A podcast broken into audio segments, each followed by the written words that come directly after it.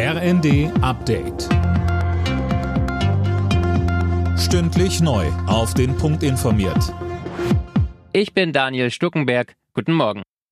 Für die Klimaaktivisten in Lützerath läuft langsam die Zeit ab. Die Polizei plant, das kleine Dorf in NRW morgen zu räumen. Es soll ja für die Braunkohle weggebaggert werden. Manuel Anhut. Heute werden noch mal tausende Aktivisten erwartet. Auch in den letzten Tagen war es voll in dem Dorf, das schon längst unbewohnt ist. Die Polizei stellt sich auf eine schwierige Räumung ein. Verfassungsschutzchef Heidenwang warnte in der Taz vor Ausschreitungen. Im Netz werde mittlerweile auch zu militanten Aktionen aufgerufen.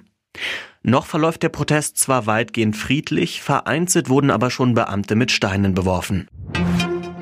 Im Kanzleramt dreht sich heute alles um die Verkehrswende. Bundeskanzler Scholz hat zu einem Mobilitätsgipfel eingeladen, an dem Vertreter aus Politik, Wissenschaft und Wirtschaft teilnehmen. Konkret geht es darum, wie das Ziel der Klimaneutralität erreicht werden kann und gleichzeitig Jobs erhalten bleiben.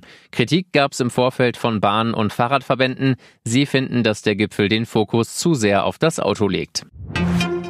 In Dresden geht heute der Prozess zum Einbruch ins grüne Gewölbe weiter. Diesmal steht die Beute im Fokus. Ein Teil war ja vor Weihnachten wieder aufgetaucht. Linda Bachmann. Die staatlichen Kunstsammlungen haben das Diebesgut genau unter die Lupe genommen. Jetzt soll es nähere Infos dazu geben, ob die Schmuckstücke Schaden genommen haben.